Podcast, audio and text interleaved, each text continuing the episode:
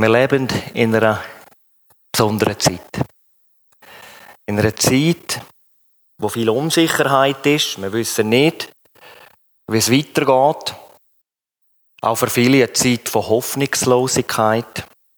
Doch der Mensch braucht Hoffnung, dass er nicht an seiner Seele, an seinem Leib verkümmern will.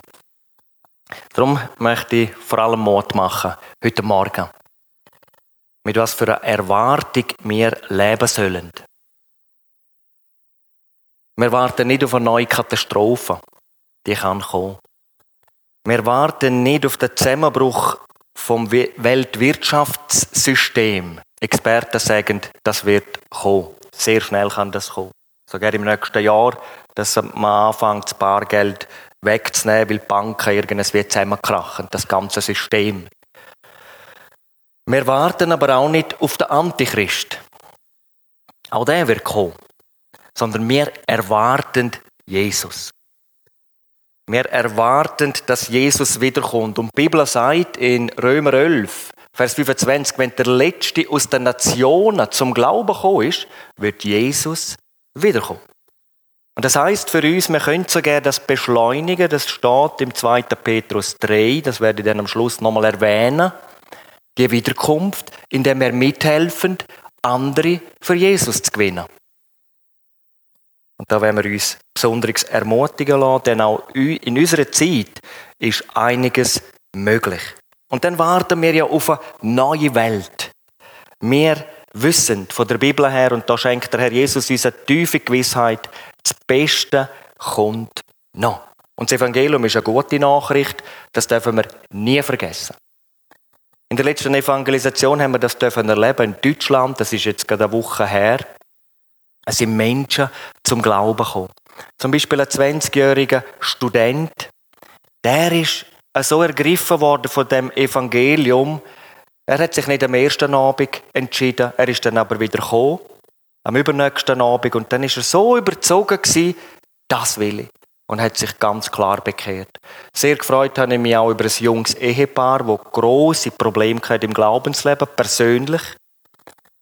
Sie sind frisch älter geworden, ein sechs Wochen altes Baby, und beide haben einen klaren neuen Anfang in deren Evangelisation mit dem Herr Jesus gemacht. Und sie sind glücklich geworden wieder. Ich denke, das Glück ist ganz eng verbunden mit einer bereinigten Beziehung zum Herr Jesus Christus. Mir geht es heute ganz besonders um unsere richtige Vorbereitung auf die Wiederkunft Jesu. Und das Thema habe ich überschrieben mit Lebet in der Heiligung. Lebend ein heiliges Leben im Blick auf die Wiederkunft Jesu. Und dazu habe ich den ersten Thessalonikerbrief, wo ich möchte mit uns dann ein paar Verse anschauen wir sehen, die Gemeinde ist entstanden in einer Verfolgungssituation. Das ist ein völlig heidnisches Umfeld. Der Paulus hat an drei Wochenenden, könnte man sagen, an drei Sabbaten hat er verkündigt, dass Jesus der Messias ist und Menschen sind zum Glauben gekommen. Juden sind zum Glauben gekommen, auch Heiden sind zum Glauben gekommen. Dann ist ein Aufstand das ist oft so. Der Paulus musste fliehen. Und wir werden dann das auch sehen, warum. Da kann man es lesen, Apostelgeschichte 17, Vers 7. Die haben dagegen protestiert, weil da behauptet worden ist, gegen die Verordnung vom Kaiser, ein anderer sei König, nämlich Jesus. Paulus hat 50 nach Christus dann der erste Brief aus Korinth geschrieben und er hat betont, die Heiligung, dass die neuen Gläubigen ein heiliges Leben führen sollen im Blick auf die Wiederkunft Jesu. Ihr Glaube hat ausgestrahlt. Junggläubige, wenn sie ergriffen werden von der Liebe Gottes, dann können sie das nicht für sich behalten. Bis ganz Mazedonien und bis nach Achaia. Und wir sehen es hier ganz unten. Sie haben sich bekehrt, weg von den Götzen zu Gott. Und eben auch in der Erwartung haben sie gelebt. Sie wollen Gott dienen und seinen Sohn aus, dem Himmel erwarten, den er aus den Toten auferweckt hat, Jesus, der uns errettet von oder vor dem kommenden Zorn. Drum das Thema lebt in der Heiligung. Sind bereit auf die Wiederkunft Jesu. Jetzt werden wir einen Text lesen aus 1. Thessaloniker 4, Vers 1 bis 8. Ich fange aber schon von 3, 9 an vorlesen. 1. Thessaloniker ab Kapitel 3, Vers 9. Denn was für Dank können wir Gott eurethalben abstatten für all die Freude, womit wir uns euretwegen freuen vor unserem Gott. Wobei wir Nacht und Tag aufs inständigste bitten, euer Angesicht zu sehen und das zu vollenden, was an eurem Glauben mangelt. Unser Gott und Vater selbst aber und unser Herr Jesus richte unseren Weg zu euch euch aber lasse der Herr zunehmen, überreich werden in der Liebe zueinander und zu allen, wie auch wir euch gegenüber sind, um eure Herzen zu stärken, um tadelig in Heiligkeit zu sein vor unserem Gott und Vater bei der Ankunft unseres Herrn Jesus mit allen seinen Heiligen. Übrigens nun, Kapitel 4, Vers 1, Brüder, bitten und ermahnen wir euch in dem Herrn Jesus, da ihr ja von uns Weisung empfangen habt, wie ihr wandeln und Gott gefallen sollt, wie ihr auch wandelt, dass ihr darin noch reichlicher zunehmt. Denn ihr wisst, welche Weisungen wir euch gegeben haben durch den Herrn Jesus. Denn dies ist Gottes Wille, eure Heiligung, dass ihr euch von, den, von der Unzucht fernhaltet dass jeder von euch sich sein eigenes Gefäß in Heiligung und Ehrbarkeit zu gewinnen wisse, nicht in Leidenschaft der Begierde wie die Nationen, die Gott nicht kennen, dass er sich keine Übergriffe erlaube, noch seinen Bruder in der Sache übervorteile, weil der Herr Rächer ist über dies alles. Wie wir euch auch vorher schon gesagt und eindringlich bezeugt haben. Denn Gott hat uns nicht zur Unreinheit berufen, sondern in Heiligung. Deshalb nun, wer dies verwirft, verwirft nicht einen Menschen, sondern Gott, der auch seinen Heiligen Geist in euch gibt. Ich lese noch Vers 15 und folgende. Denn dies sagen wir euch in einem Wort des Herrn, dass wir die Lebenden, die übrig bleiben bis zur Ankunft des Herrn, den Entschlafenen keineswegs zuvorkommen werden, denn der Herr selbst wird beim Befehlsruf, bei der Stimme eines Erzengels und bei dem Schall der Posaune Gottes herabkommen vom Himmel, und die Toten in Christus werden zuerst auferstehen. Danach werden wir, die Lebenden, die übrig bleiben, zugleich mit ihnen entrückt werden, in Wolken dem Herrn entgegen in die Luft. Und so werden wir alle Zeit beim Herrn sein. So ermuntert nun einander mit diesen Worten. Und noch Kapitel 5, Vers 23. Ihr selbst aber, der Gott des Friedens, heilige euch völlig und vollständig möge euer Geist und Seele und Leib untadelig bewahrt werden bei der Ankunft unseres Herrn Jesus Christus. Ihr Lieben, der Text ist geschrieben worden 50 nach Christus, also vor 1970 Jahren. Und das Thema Heiligung und Ewigkeitsbereitschaft ist auch heute top aktuell. Es gilt auch für unsere Stunde.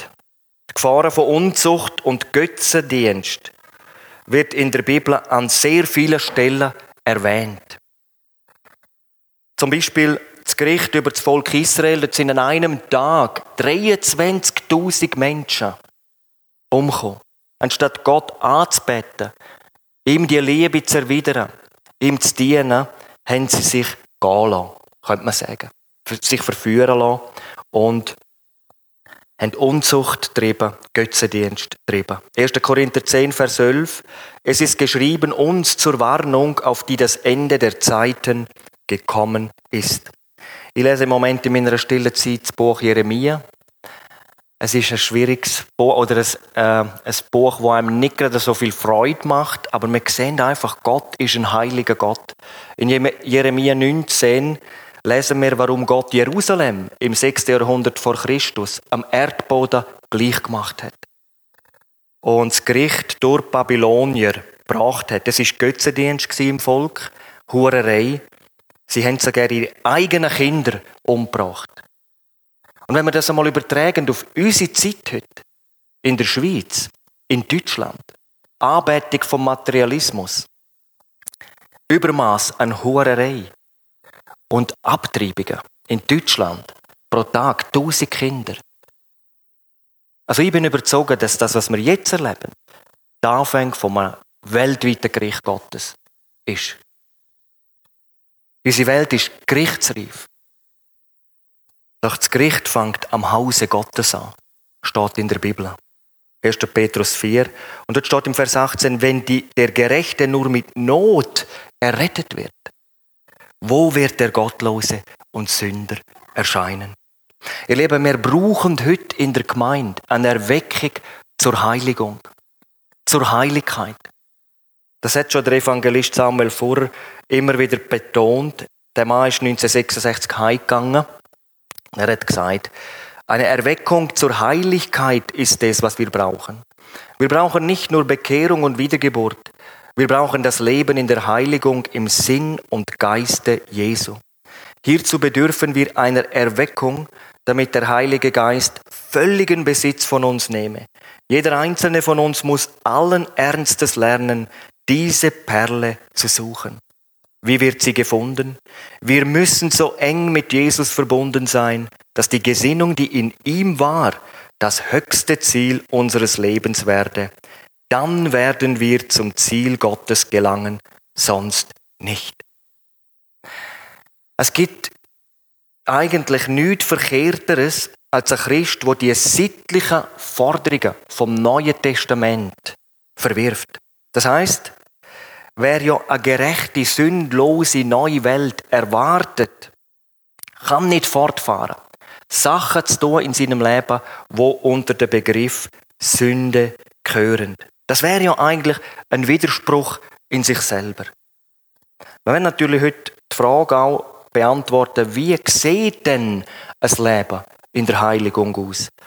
Und wo finden wir hilfreiche Hinweise, damit wir in der Heiligung können wachsen und eben parat sind, wenn die Posaune vielleicht heute am Sonntag erschallen tut. Die letzte Posaune, die siebte Posaune. Dass wir parat sind zur Entrückung. Zur Situation damals in Thessalonik. Thessalonik war eine Stadt mit etwas über 200.000 Einwohnern. Sie ist an der Via Ignatia gelegen. Die Stadt ist eine der wichtigsten Metropolen vom römischen Imperium. Da haben sich Menschen aus aller Welt getroffen. Es ist eigentlich ein multikulturelles Handelszentrum gewesen. Und das Besondere, das ist aber auch für die ganze griechische Welt gewesen, eine sexuelle Freizügigkeit ist nicht nur offen praktiziert worden, sondern sogar von der Gesellschaft gefördert worden. Und da wieder der Bezug zu uns heute, wenn wir an Gender-Ideologie denken, die totale Übersexualisierung auch in unserer Gesellschaft heute. Durch Gender versucht man ja den Kindern beizubringen, dass sie ihre Sexualität so früh wie möglich sollen ausleben es ist ein Angriff gegen die Heiligkeit Gottes. Und es ist völlig verkehrt. In der völlig heidnischen Umgebung von Thessalonik sind jetzt aber Menschen zum Glauben gekommen. Auf der zweiten Missionsreise kann man nachlesen, Apostelgeschichte 17, erleben der Paulus und seine Helfer, der Timotheus und der Silas, wie das Evangelium von Jesus Christus Menschen im Herzen packt hat und wie sich ihre Gesinnung völlig verändert hat. Nach nur drei Wochen haben sich die ersten Juden bekehrt, einige Griechen und dann steht einige von der vornehmsten Frauen der Stadt. Apostelgeschichte 17, Vers 4. Sofort ist Anfeindung gekommen. Der Paulus musste mit dem Silas noch in der Nacht fluchtartig die Stadt Richtung Beröa verlassen. Apostelgeschichte 17, Vers 10. Aus großer Fürsorge aber hat dann der Paulus nachher der Timotheus aus Korinth wieder zurückgeschickt. Und dann ist der, der Timotheus dann wieder zurückgekommen mit einer wunderbaren Botschaft. Sie bewähren sich. Sie leben die Liebe Jesu aus in ihrem Leben. Und sie teilen sie mit anderen. weil ein Besuch jetzt unmöglich war für den Paulus, hat er ja seinen ersten Brief dann geschrieben. Und wir sehen, die Gemeinde hat viel Lob bekommen. Doch der Paulus hat auch gewusst, es gibt noch einige Mängel. Er will die Thessaloniker dazu bewegen, dass ihre christliche Lebensführung sich noch stärker auswirkt, noch stärker sichtbar wird.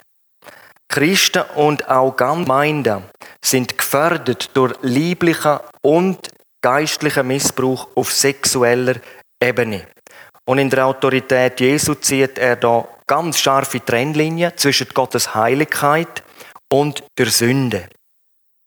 In der Liebe zueinander sollen sie zunehmen. Und auch zu, den, zu allen anderen. Ich denke auch die Liebe zu den Verlorenen. So werden die Herzen gestärkt und Voraussetzungen geschaffen, untadelig in Heiligkeit vor Gott können stehen bei seiner Ankunft.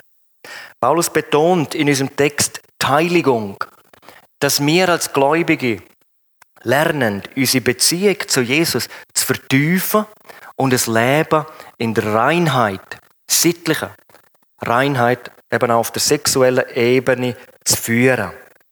Soweit zum Zusammenhang. Über drei Punkte möchte ich reden. Erstens, Heiligung führt uns in eine tiefere Gemeinschaft mit Jesus. Man kann aber auch sagen, eine tiefere Gemeinschaft mit Jesus fördert unsere Heiligung.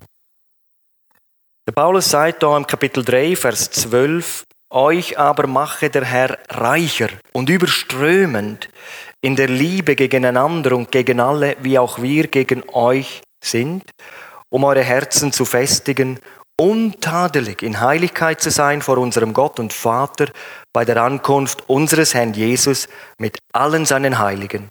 Übrigens nun, Brüder, Kapitel 4, Vers 1, bitten und ermahnen wir euch in dem Herrn Jesus, da ihr ja von uns Weisung empfangen habt, wie ihr wandeln und Gott gefallen sollt, wie ihr auch wandelt, dass ihr darin noch reichlicher zunehmt. Also um Paulus geht es darum, dass Thessaloniker und auch wir Christen heute unsere Beziehung mit Jesus vertiefen. Die jungen Gläubigen haben bereits Früchte gezeigt von der Liebe. Man könnte jetzt sagen, ja, lange denn das nicht? Gottes Antwort, oder wir sehen es in der Bibel, die apostolische Zeit ist nicht so schnell zufrieden. Wir sehen, Gott will unsere Errettung. Das ist der höchste Wille, kann man sagen. Aber das ist nur der Anfang. Gott will auch unsere Heiligung.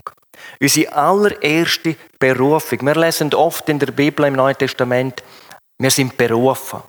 Die allerhöchste und erste Berufung ist in die Gemeinschaft des Sohnes Jesus Christus.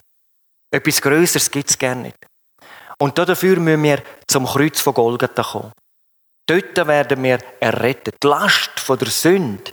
Und jeder Mensch hat eine unheimliche Last auf sich geladen durch all die Übertretungen von den Geboten Gottes. Aber dort werden wir völlig frei. Das Blut Jesu reinigt uns von aller Sünde. Das ist unsere allererste Berufung in die Gemeinschaft des Sohnes Jesus Christus. Einem Lied heißt es, an dem Kreuze trug der Reine deiner Sünde Lohn. Sieh, wie liebt dich dieser eine Gottes Sohn. Wir empfangen am Kreuz seine Gerechtigkeit, eine fleckenlose Heiligkeit. Aber dann sind wir eben auch berufen zur Heiligung.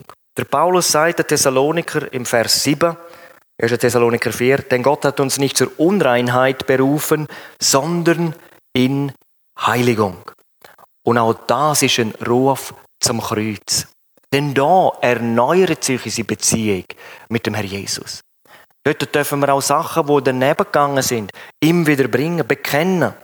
Bibel sagt, wenn wir aber im Licht wandeln, wie er, Jesus, im Licht ist, so haben wir Gemeinschaft mit ihm und das Blut Jesu reinigt uns von aller Sünde. Gott will, dass Gläubige im Glauben und in der Liebe wachsen. Und jetzt sagt der Paulus, der Gläubigen, der Junggläubigen, dass ihr darin noch reichlicher zunehmt. Das griechische Wort dort im Urtext perisoio bedeutet auch überfließen, Überfluss haben, sich auszeichnen. Und jetzt die Frage, wie kann das geschehen? Antwort, durch die Gemeinschaft mit Jesus, mit ihm allein. Gemeinschaft mit Jesus heiligt uns. Da eine Erklärung, die Bibel unterscheidet zwischen Heiligkeit und Heiligung. Heiligkeit, Hagiosyne, oder im Hebräisch heißt es Kadosh, ist ausschließlich auf Gott bezogen. Es ist ein Wesensmerkmal Gottes, absolute Reinheit. Und alles, was heilig ist, ist es nur in Verbindung mit ihm, mit Jesus. Jesus ist der heilige Gott in Person. Und schon vor seiner Geburt hat der Engel zur Maria gesagt, Lukas 1, Vers 35, das Heilige, das geboren wird, wird Sohn Gottes genannt werden. Und auch während dem Erdenleben, während dem ganzen Erdenleben hat Jesus eine immerwährende Heiligkeit gelebt. Denn in der Sendschreiben sehen wir auch von der Heiligkeit Jesu an Philadelphia, an die Gemeinde. Dort heißt es in Offenbarung 3, Vers 7, die sagt der Heilige und Wahrhaftige. Und dann kommt die Unterweisung an die Gemeinde. An die Gemeinde in Thyatira steht, dies sagt der Sohn Gottes, der Augen hat wie Feuerflammen. Offenbarung 2, Vers 18. Und am Pergamon, dies sagt der, der das zweischneidige Schwert hat. Offenbarung 2, Vers 12. Und dann wieder die Belehrung an die Gläubigen. Und wir sehen, das ist auch immer wieder ein Ruf zur Heiligung. Ein Ruf zur Hingabe. Jesus ist der absolut Heilige. Und seine Heiligkeit, wo für uns unmöglich erreichbar gewesen wäre, ist uns durch sein Opfer am Kreuz und Kraft seiner Auferstehung geschenkt. Geschenkt. Hebräer 10, Vers 10. In diesem Willen, könnt sagen, Kraft Gottes Willen, sind wir geheiligt, hagiazo, durch das ein für allemal geschehene Opfer des Leibes Jesu Christi. Und im Vers 14, vollkommen heilig gemacht. Makellos. Das ist geschenkt. Das ist Heiligkeit. Eine Eigenschaft Gottes, wo uns einfach in Jesus geschenkt ist. Heiligung aber ist ein wachstümlicher Prozess, der mit der Bekehrung und der Wiedergeburt angefangen hat. Nach Römer 8, Vers 29, die Umwandlung ins Bild Jesu Christi. Paulus sagt, das ist Gottes Wille. Das will Gott von euch dem Bilde seines Sohnes gleichförmig zu werden. Römer 8, Vers 29. Und da möchte ich betonen, das geschieht nicht automatisch. Wir können unsere Heiligung bremsen, aufhalten oder aber in der Heiligung wachsen. Wir haben jetzt gehört, dass die Intensivierung von unserer Beziehung mit Jesus uns heiligt. Aber wie sieht das ganz praktisch aus? Was oder wo sind wir gerufen? Erstens, das Studium von der Bibel. Und zwar intensives Studium von der Heiligen Schrift. Eine tiefere Gemeinschaft mit Jesus und die Umgestaltung in sein Bild erleben wir, wenn wir intensiv die Bibel lesen, mit dem Wort Gottes uns beschäftigen. Der Herr Jesus betet in Johannes 17 zum Vater, das ist Bestätigung von dieser Aussage. Johannes 17, Vers 17, heilige sie durch die Wahrheit, dein Wort ist die Wahrheit. Zweitens durch Gebet. Der Evangelist Torrey, er hat gesagt, das Gebet wird wie nichts anderes außer dem Studium des Wortes Gottes unsere persönliche Heiligung fördern. Deine und meine Umgestaltung in das Bild Jesu Christi steht in genauem Verhältnis zu der Zeit und dem Eifer, den wir auf das Gebet verwenden. Hier liegt das Geheimnis der Umgestaltung in Gottes Bild. Also nochmals das Geheimnis von echter Heiligung, so sagt der Tore, lange mit Gott allein zu bleiben. Wenn du nicht lange bei ihm bist, wirst du ihm auch nicht sehr ähnlich. Da können wir uns selber prüfen. Strahlen wir etwas von dem Bild Jesu aus.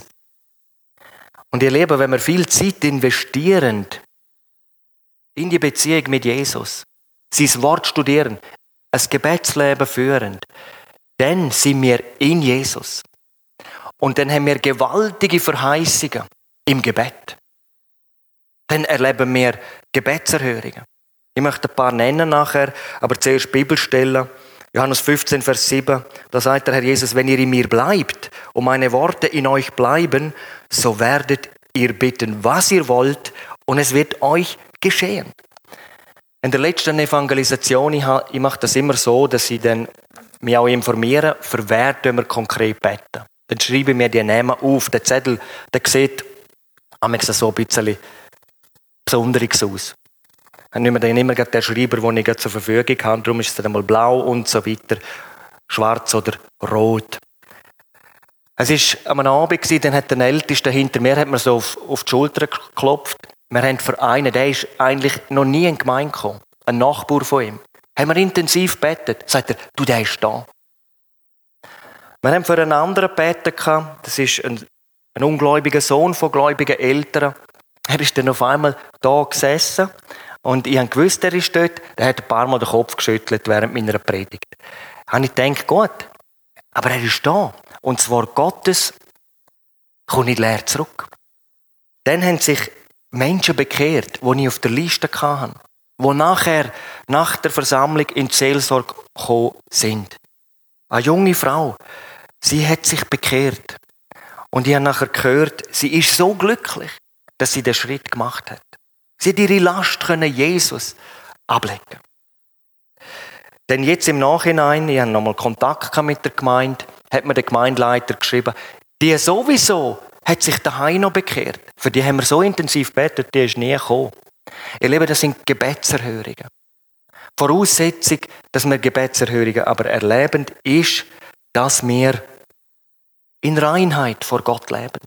Wenn Sünde ins Leben kommt, wir das wieder Jesus abgeben, bekennen und dann wieder im Beten, dass er uns neu erfüllt. Wir haben als Familie ein eher schwieriges Jahr, jetzt nicht wegen Corona in dem Sinn, aber es hat eine Ablösung gegeben vom Missionswerk, wo ich vorher Mitarbeiter bin. Wir haben uns einfach entscheiden, wie wir, wie wir unsere Zukunft planen. Es hat gewisse Einschränkungen für meinen Dienst gehabt, leider im Blick auf Evangelisation, aber meine Frau und ich, wir sind überzogen gewesen. Die Berufung zur Evangelisation ist mein erster Auftrag. Der Dienst an den verlorenen Menschen. Und haben wir viel gebetet. Wir haben nicht gewusst, ich habe nicht gewusst, was sollen wir. Und wir haben aber gewusst, dass es ganz schwierig wird, dass wir in der Schweiz überhaupt so leben können. Und wir haben dann natürlich auch mit der Gemeindeleitung geredet und wir sind so dankbar gewesen, dass die Gemeindeleitung und dann auch die Gemeinde dahinter gestanden ist, dass wir können da im Bereich vom Bibeltreff einen Neustart machen. Aber zusätzlich eben auch durch die Dienste und auch durch freiwillige Geber der Dienst ermöglicht wird. Und wir sind aus dem Staunen nicht rausgekommen. Es kommen immer, auch heute noch, immer wieder mal so Zettel von Leuten, die Person, die habe ich nur einmal am Telefon gehabt. Wir haben ein sehr gutes Gespräch gehabt, das, sind, das ist ein gläubiges Ehepaar, und haben ein bisschen erzählt, was wir machen. Und jetzt haben sie schriftlich bestätigt, wir wollen den Dienst unterstützen. Das ist eine ganz gewaltige Gebetserhörung für meine Frau und mich. Dann ein neues Projekt, was wir seit ein paar Wochen machen. Wir treffen uns ein paar, oder mit dem Stefan, der Jamie und der Raphael kommen auch dazu, jetzt die letzte, um zu beten, dass wir junge Menschen können erreichen können, dass sie Interesse haben, die Bibel kennenzulernen. Wir wollen nicht ein riesiges Programm anbieten, dass sie unterhalten werden, sondern dass sie Bibel kennenlernen. Dass ihr Leben sich verändert. Dass sie nachher in der Heiligung leben können. Und dazu haben wir auch gebetet, wie wenn wir sie einladen. Und das ist so ein Kalender, ein Jugendkalender von Heukelbach mit einem Traktat, was ist die Bibel, das außergewöhnliche Buch und dann so ein Kalender, das haben wir jetzt machen lassen, wo dann eine Einladung ist. Und so, wenn wir jetzt den bald schon rausgehen und die verteilen, in 2000 solche Kalender stellt, dass wir das einfach jungen Menschen anbieten. Und wir beten weiter, dass wir auf einmal einfach Leute da haben, am Freitagabend, am 7., die die Bibel kennenlernen Und das möchte ich als Gebetsanliegen auch weitergeben. Auch möchte ich mitbeten, auch vor allem junge Menschen, äh, brauchen Jesus. Ja. Je mehr unsere Beziehung wir mit Jesus vertiefen, desto mehr leben wir abgesondert von der Sünde. Und so kommen wir zum zweiten Punkt. Heiligung führt uns in eine tiefere Absonderung gegenüber der Sünde. Und das ist eigentlich da in unserem Text heute das Hauptanliegen von Paulus. Nochmal das griechische Wort für heilig, hagios, heißt abgesondert für Gott. Gott gemäß leben, Gott geweiht leben. Paulus schrieb, denn ihr wisst, welche Weisungen wir euch gegeben haben durch den Herrn Jesus, denn dies ist Gottes Wille, eure Heiligung, dass ihr euch von der Unzucht fernhaltet. Und dann kommt eine sehr detaillierte Erklärung, ich komme dann nachher noch darauf zurück. Vers 5 dann aber, lebend nicht in Leidenschaft der Begierde wie die Nationen, die Gott nicht kennen. Und Vers 7, denn Gott hat uns nicht zur Unreinheit berufen, sondern in Heiligung. Und Vers 8, wer das verwirft, verwirft nicht einen Menschen, sondern Gott. Ich denke, das ist ein ganz wichtiger Punkt auch für unsere Zeit. Der Paulus braucht da im Vers 2 ein enorm starkes Wort im Grundtext. Es ist übersetzt mit Weisung in der Elberfelder Übersetzung. Bei Luther steht Gebot. Doch ihr Lieben, es ist viel mehr als ein Gebot. Das Wort, wo da steht, hat eine viel stärkere Bedeutung. Der Paulus betont auch zugleich, dass die Anweisung nicht von ihm kommt, sondern vom Herr Jesus Christus, also von Gott selber. Das griechische Wort Parangelia, so heißt, stammt aus der Soldatensprache und heißt Anordnung, Befehl, jemandem strengstens befehlen. Nämlich, dass ihr euch von der Unzucht fernhaltet. Meidet. Fernhalten. Meidet die Unzucht. Und gemeint ist eine dauerhafte, ständige und vollkommene Abwendung von Unzucht, griechisch Porneia. Es geht also um die sittliche und sexuelle Ebene von einem Gläubigen. Dass sich Thessaloniker von jeglicher sexueller Praktik abwenden, wo nicht im Einklang mit dem geoffenbarten Willen Gottes steht. Der Begriff Porneia möchte ich mal noch erklären. Was ist damit gemeint? Es ist jeder vor- und außerehelicher Geschlechtsverkehr. Selbstbefriedigung, Homosexualität, Ehebruch. Da gehört auch die heute so weit verbreitete Internet-Pornografie. Und Jesus fordert die vollkommene Abwendung von der Porneia, von Hurerei, von Unzucht. Und ich kann da nur so viel sagen. In der Seelsorge ist das das meistgenannteste Problem, wo junge Gläubige haben, wo auch Erwachsene haben. Und ich staune ab und zu auch ältere Menschen, die mit Lasten kommen, wo genau der Bereich betrifft. Aber dann eben bei Jesus können abladen. Was für eine Erlösung haben wir in Jesus Christus? Er hat am Kreuz alles dreit. Und weil er für alles zahlt hat, wird auch, wenn wir es ihm bekennen, durch sein Blut alles ausgelöscht. Wenn wir aber im Licht wandeln, wie er, Jesus, wie er Jesus im Licht ist, haben wir Gemeinschaft miteinander und das Blut Jesu des Sohnes Gottes reinigt uns von aller Sünde. Wenn wir uns mal fragen, warum ist Unzucht so gefährlich? Ich glaube, wir können uns das kaum vorstellen, was wirklich sich dahinter verbirgt. Es ist eine dämonische Macht. Ein anderer Geist, ein Geist, wo sich mit Christus nicht vertreibt und wo durch die Unzucht Macht über den Mensch ergreift. Oft habe ich schon in einem seelsorgerlichen Gespräch Leute gegenüber gehabt, die sind gebunden an den Bereich, an die Unzucht. Und sie sind auch manche an den eigenen Körper gebunden gewesen. Aber Jesus macht frei. Jesus reinigt, heiligt, macht neu. Paulus muss Thessaloniker und auch andere Gemeinden mit aller Dringlichkeit vor der Porneia warnen, weil sie Person unter das Gericht Gottes bringt. Ich habe einmal geschaut, das Wort Unzucht, es kommt eigentlich in den Paulusbriefen sehr oft vor. 1. Korinther 6, Vers 9. Dort dann die Gläubigen in Korinth, weder Unzüchtige noch Götzendiener werden das Reich Gottes erben. Dann an die Gläubigen in Ephesus, dies sollt ihr wissen und erkennen, dass kein Unzüchtiger ein Erbteil hat im Reich Gottes. Hebräer 13, Vers 4, Unzüchtige wird Gott richten. Offenbarung 22, Vers 15, draußen sind die Unzüchtigen. Und Offenbarung 21, Vers 8, ihr Teil ist in dem See, der mit Feuer und Schwefel brennt. Das ist der zweite Tod. Paulus nochmal in 1. Korinther 6, 18, flieht die Unzucht. Jede Sünde, die ein Mensch begehen mag, ist außerhalb des Leibes. Wer aber Unzucht treibt, sündigt gegen den eigenen Leib. Im Neuen Testament kommt das Wort Porneia 55 Mal vor, davon 25 Mal beim Paulus und 19 Mal in der Offenbarung. Und daraus ist erkennbar, dass die Frage besonders in der, in der Auseinandersetzung mit der griechischen Welt damals war und auch im Zusammenhang mit dem letzten Gericht. Nochmal, im Blick auf die Wiederkunft Jesu ist es entscheidend, dass wir auf der sittlichen, auf der sexuellen Ebene in Reinheit leben. In Heiligung leben. Dann sind wir für die Entrückung bereit, sonst nicht. Und wenn du heute solltest erkennen, dass du in dem Bereich zu weit gegangen bist, dann gang den Weg nicht weiter. Heute ist es Zeit, umzukehren. Bring's ans Licht, dann wird Jesus eingreifen.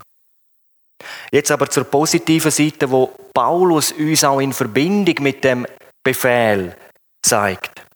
Als Christ sind wir nicht hilflos, unseren Trieb ausgeliefert. Warum nicht? Uns steht Kraft vom Heiligen Geist vollkommen zur Verfügung. Und mit Gottes Hilfe darf ich lernen, meine Bedürfnisse zu kontrollieren. Kraft des Heiligen Geistes. Paulus sagt das so im Vers 8, das ist der Thessaloniker 4. Gott hat seinen Heiligen Geist in uns gegeben. Der Heilige Geist ist uns gegeben, um auch in einem heidnischen, man kann ja heute das auch sagen, und einem total unmoralischen Umfeld Herr über die Versuchungen, über unsere eigenen Trieb zu werden.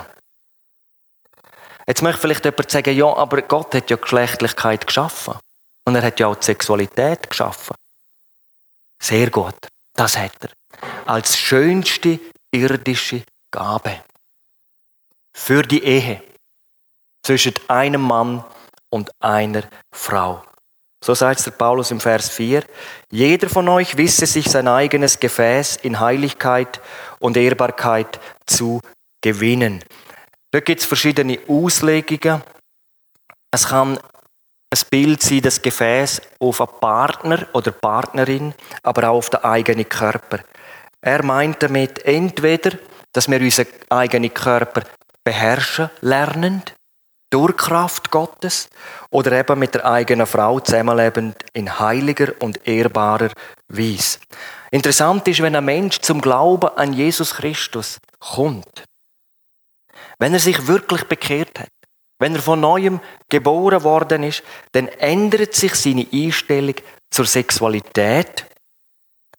Aber nicht nur das, er entdeckt auch, dass Jesus ihn durch den Heiligen Geist befähigt, auf Versuchungen richtig zu reagieren. Aber ihr Lieben, es gibt so viel Sünde, so viel Sünde auf dem Gebiet, nicht nur in der Welt, bis in die Gemeinde Jesu hinein. Ich weiß sogar von Christen, von Leitenden, dass das Zusammenleben von jungen Christen vor der Ehe nicht mehr als Sünde bezeichnet wird. Sie wollen das einfach nicht. Sie sagen dann, ja gut, wenn denn die, die heiraten ja irgendwann mal, lass sie doch einfach machen.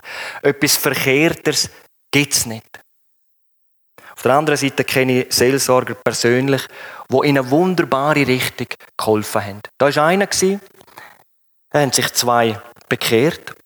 Also ein, also ein Seelsorger. Zwei haben sich bekehrt, die haben schon zusammengelebt. Und nachher haben sich die klar für Jesus entschieden. Und dann haben sie dann auch im Gespräch haben sie ein bisschen berichtet und dann hat dann der Seelsorger das verstanden und dann sagt er, aha, gut, jetzt gibt es zwei Möglichkeiten. Es gibt eine sofortige häusliche Trennung. Also der eine und der, oder der andere packt jetzt seine Köfferli und zieht augenblicklich aus. Und dann haben die einander angeschaut. Ja. Und sie haben Überleitung gemacht. Und dann sagt er, oder die andere Möglichkeit ist, ihr nehmt euch morgen, morgen eine Stunde frei, geht auf das Standesamt und meldet eure Hochzeit an. Und das haben sie gemacht. Haben geheiratet. Sofort. Ein anderes Beispiel habe ich erst kürzlich mitbekommen. Auch ein wunderbares Beispiel. Dort hat ein mehr bekannter Prediger evangelisiert und nachher hat sich ein Mann bekehrt. Beide sind überglücklich gewesen. Und dann ist herausgekommen, der lebt mit jemandem zusammen. Und dann haben die sofort ihnen ein Angebot gemacht. Also der Prediger mit seiner Frau, dass die Frau zu ihnen darf vorübergehend einziehen. Und dann hat die dort ein paar Wochen können leben, wohnen. Dann war einfach eine örtliche häusliche Trennung. Gewesen. Und nachher haben die auch relativ schnell geheiratet. Das ist Gottes geoffenbarte Wille über dem Bereich. Wir kommen zum dritten und letzten Punkt. In der Heiligung leben ist ein Akt vom Willen. Und wir haben viele Vorbilder im Alten Testament. Und da müssen wir bedenken, die haben der Heilige Geist noch nicht innewohnend, fortwährend bei sich gehabt. Aber zuerst nochmal der Paulus zu den Thessaloniker. 1. Thessaloniker 4, Vers 7 und 8. Gott hat uns nicht berufen zur Unreinigkeit, sondern zur Heiligung. Wer das nun verachtet, verachtet nicht Menschen, sondern Gott, der auch seinen Heiligen Geist in uns gegeben hat. Wir finden in der Bibel einige inspirierende Vorbilder im Blick auf das Leben in der Heiligung. Zum Beispiel vom Henoch lesen wir nicht viel. Aber da steht, Henoch wandelte mit Gott. Und dann steht gerade unmittelbar nachher, und er war nicht mehr da, denn Gott nahm ihn hinweg. Der ist einfach entrückt worden. Vom Noah lesen wir, 1. Mose 6, 9, Noah lebte mit Gott. Und Vers 22, Noah tat alles, was Gott ihm gebot.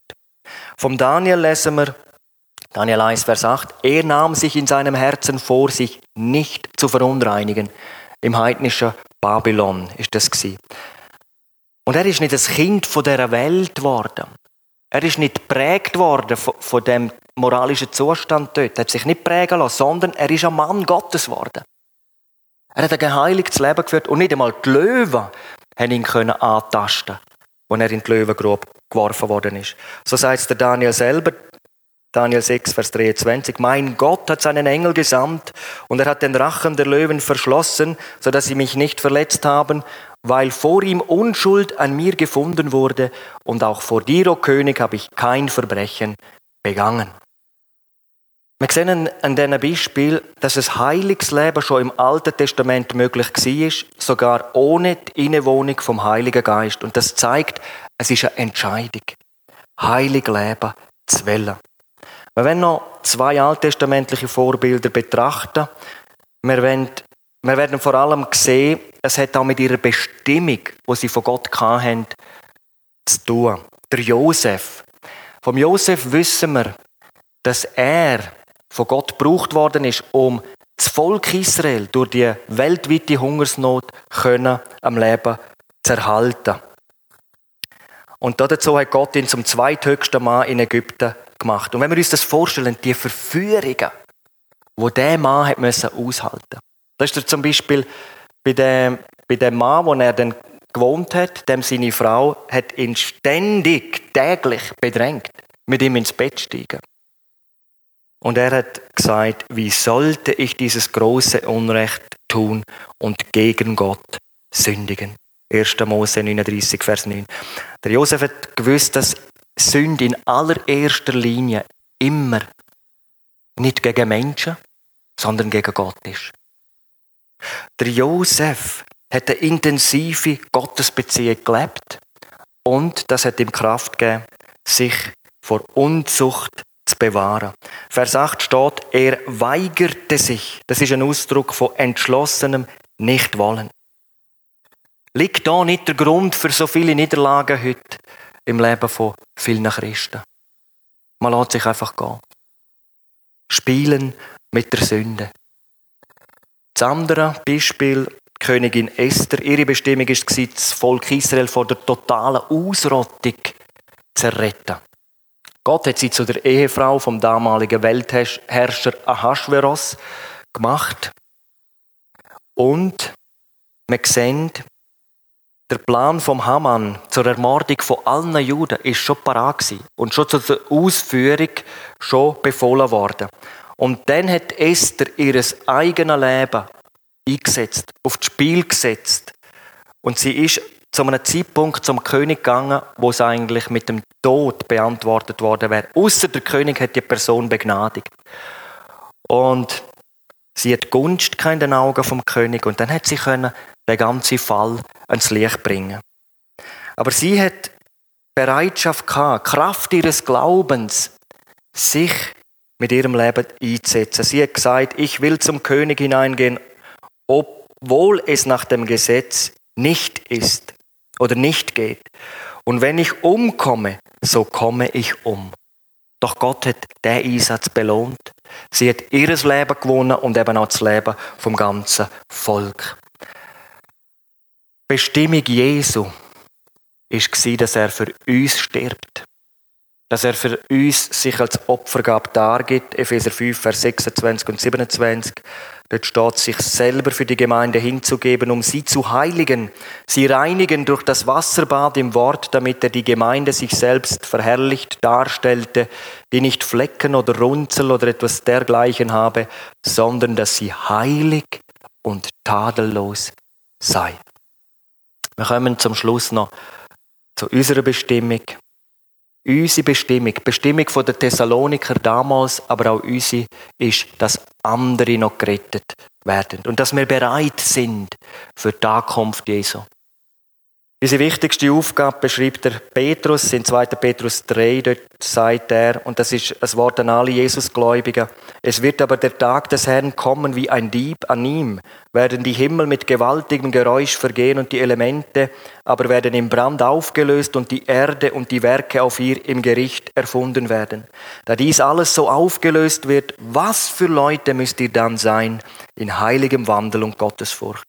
Wir erwarten aber nach seiner Verheißung neue Himmel und eine neue Erde, in denen Gerechtigkeit wohnt. Deshalb, Geliebte, da ihr dies erwartet, befleißigt euch, unbefleckt und tadellos von ihm im Frieden erfunden zu werden. Und nochmal Vers 12, indem ihr die Ankunft des Tages Gottes erwartet und beschleunigt. Wir können also die Ankunft Jesu beschleunigen, wenn wir mithelfen, dass Menschen für Jesus gewonnen werden. Wenn wir mitbetten für die Mission, wenn wir selber aktiv werden. Ich denke, wir haben es vor Augen, unsere Welt steht in oder vor der grössten Krise, die es je gegeben hat. Und wir wollen auf Jesus blicken. Wir wollen an ihm festhalten. Wenn das alles geschieht, seit Jesus in der Endzeit redet, wenn aber dieses anfängt zu geschehen, dann seht auf und erhebt eure Häupter, weil sich eure Erlösung naht. Ihr Lieben, das ist einfach das, was ich möchte weitergeben. Leb in der Heiligung. Das heißt, eine intensive Beziehung mit Jesus pflegen und auch eine Absonderung gegenüber der Sünde auszuleben. Mit Jesus werden wir das Ziel erreichen. Und wie herrlich wird das sein? Wir haben so viele Verheißungen, dass das unser Denken bei weitem übertrifft, was uns erwartet, wenn wir in der Heiligung unseren Lauf vollenden. Und da schenke der Herr dir und auch mir. Wir sind angewiesen auf ihn, auf seine Vergebung, auf dem Weg zum Ziel. Amen.